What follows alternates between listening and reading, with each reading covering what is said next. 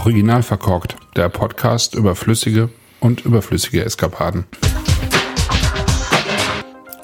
Herzlich willkommen zum Wein am Sonntag, den 15. Januar 2023.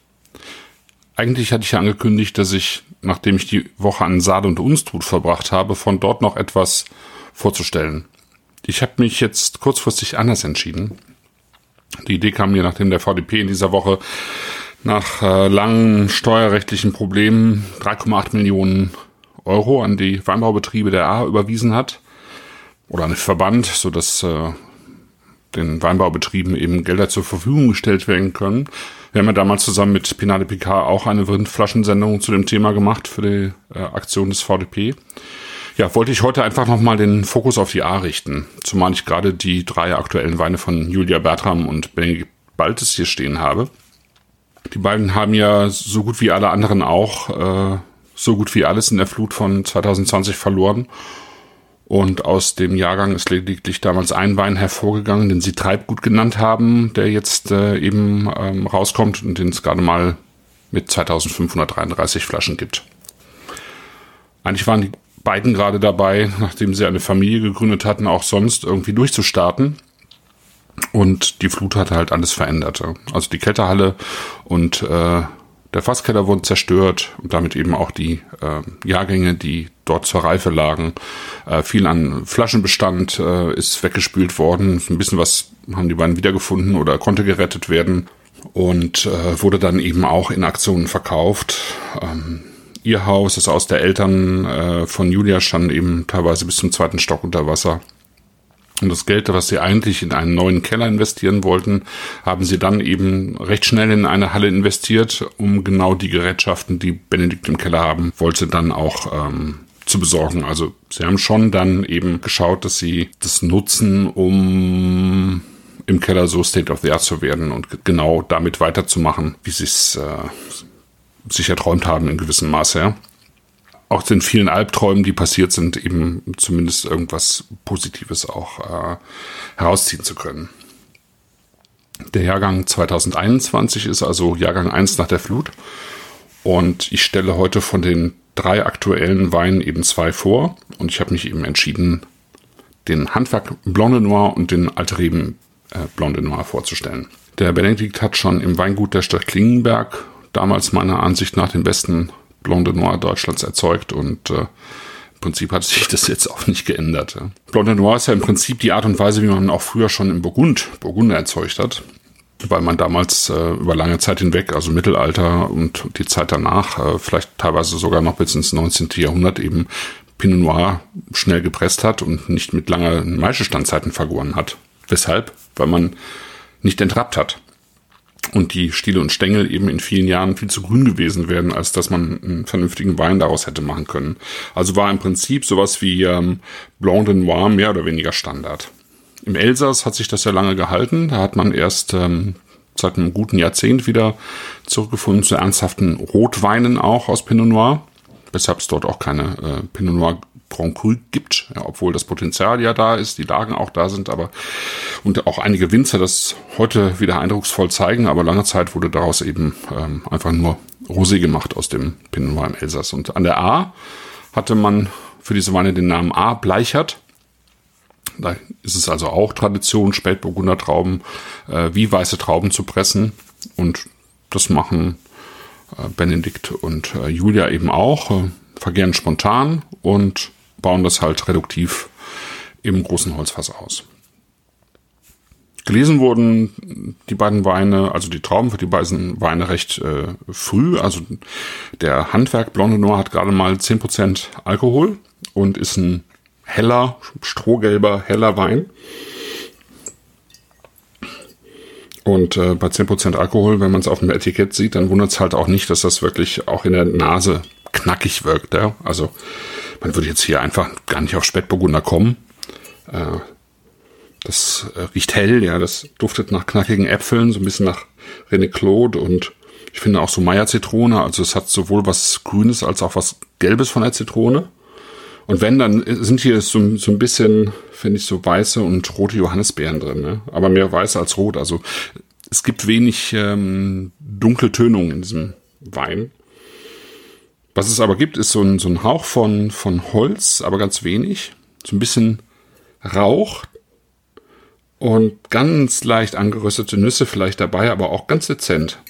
Also die reduktiven Noten, die man jetzt so aus dem Handwerk Spätburgunder der letzten Jahre vielleicht kennt, äh, die tauchen hier kaum auf. Also es ist deutlich zurückhaltender in der, in der Reduktion.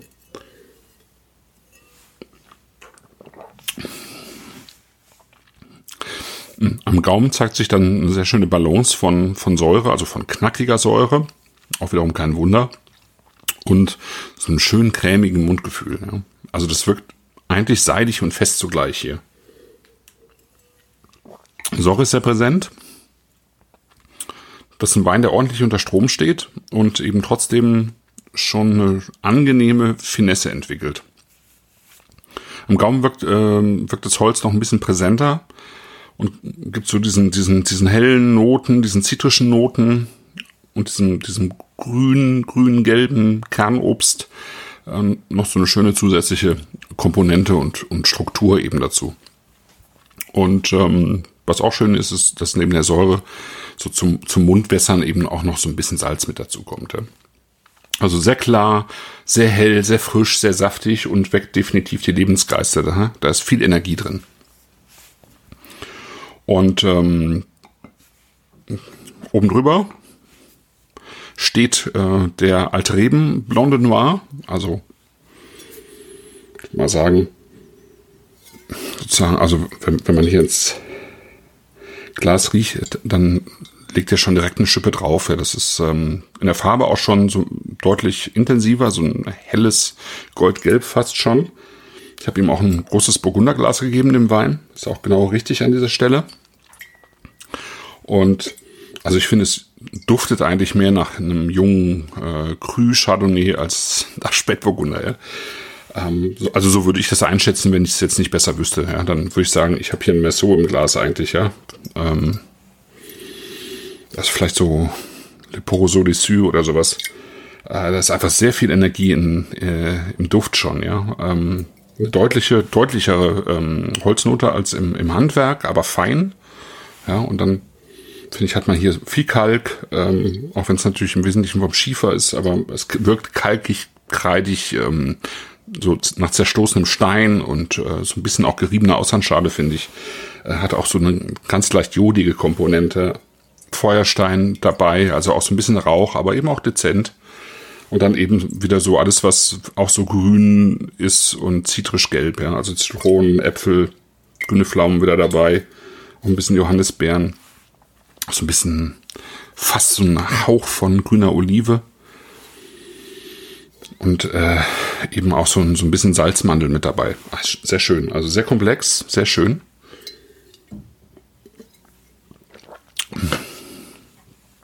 Ja. Und auch am Gaumen, also wenn ich es nicht besser wüsste, dann würde ich das irgendwie wirklich an die ähm, gute Bohnen stecken. Ja, das ist elektrisierend, mineralisch, vibrierend, klar, Dabei hat das Kraft im Untergrund, ja, ist druckvoll, blutjung, ähm, was man auch am Holzabdruck merkt, ja, ist noch sehr präsent, aber äh, angenehm präsent, äh, nicht zu viel, sehr präzise. Und auch hier so äh, von der Frucht her hell mit grünen, zitrischen, gelben Früchten und äh, das Jodige, das Salzige ist hier nochmal viel deutlicher als im Handwerk. Ja, das ähm, fördert nochmal mehr den, den, den Speichelfluss eigentlich. Und es hat halt durch diese alten Reben dann auch nochmal eine andere Form von Mineralität, ähm, eine andere Form von äh, ja, elektrisierendem Zungenspiel irgendwie. Ja? Also das wirkt sehr äh, tonisch, das steht wirklich komplett unter Spannung. Und hat eben, zieht sich so schön äh, an den Seiten am Gaumen hoch, ähm, hat wirklich auch ähm, eine, eine Dichte drin. Also schon stark. Also ich sagte ja, Benedikts Blanc Noir sind eine Klasse für sich und das ist in 21 definitiv wieder der Fall. Also ein super schöner Wein. Ja, das sind also diesmal meine zwei Weine am Sonntag von Julia und Benedikt.